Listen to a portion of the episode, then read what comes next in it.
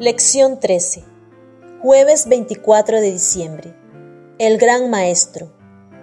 Como hemos visto durante todo este trimestre, un aspecto central del ministerio de Cristo aquí, en la tierra, fue ser maestro.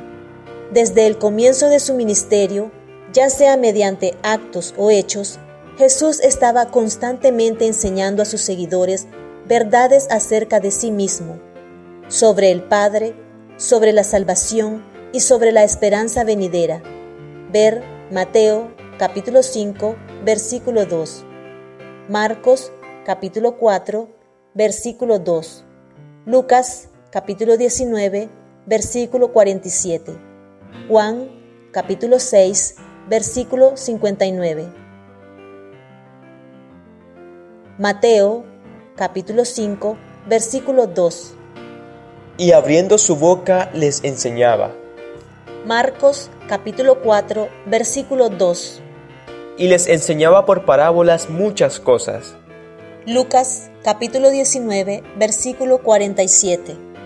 Y enseñaba cada día en el templo, pero los principales sacerdotes, los escribas y los principales del pueblo procuraban matarle. Juan capítulo 6 versículo 59. Estas cosas dijo en la sinagoga, enseñando en Capernaum. De hecho, con solo leer un evangelio, cualquier evangelio, de principio a fin, encontrarás a Jesús enseñando. Y aunque, incluso ahora, a través de su palabra, el Señor continúa enseñándonos, en el nuevo mundo esta enseñanza continuará también. Pero imagina cuán diferente será en una existencia libre de pecado y de todas las limitaciones que el pecado nos impone. Y le preguntarán, ¿qué heridas son estas en tus manos? Y él responderá, con ellas fui herido en casa de mis amigos. Zacarías capítulo 13, versículo 6. ¿De qué crees que está hablando este versículo? Y, a medida que transcurren los años de la eternidad, traerán consigo revelaciones más ricas y aún más gloriosas respecto de Dios y de Cristo. Así como el conocimiento es progresivo, así también el amor, la reverencia y la dicha irán en aumento.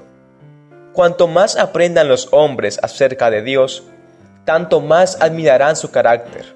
A medida que Jesús les descubra la riqueza de la redención y las proezas asombrosas en el gran conflicto con Satanás, los corazones de los redimidos se estremecerán con devoción siempre más ferviente, y con arrebatador gozo tocarán sus arpas de oro. Y miríadas de miríadas y millares de millares de voces se unirán para engrosar el potente coro de alabanza. El gran conflicto ha terminado. Ya no hay más pecado ni pecadores. Todo el universo está limpio una misma pulsación de armonía y júbilo late a través de la vasta creación. Del ser que todo lo creó manan vida, luz y contentamiento por toda la extensión del espacio infinito.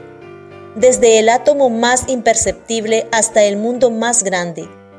Todas las cosas, animadas e inanimadas, declaran en su belleza sin mácula y en gozo perfecto que Dios es amor el conflicto de los siglos, páginas 736 y 737.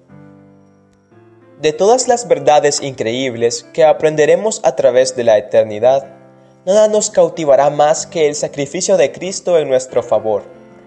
Piensa en cuánta profundidad y riqueza tendrá, que lo estudiaremos por toda la eternidad. Incluso en nuestros días, ¿cómo puedes aprender a apreciar mejor lo que Jesús ha hecho por nosotros en la cruz?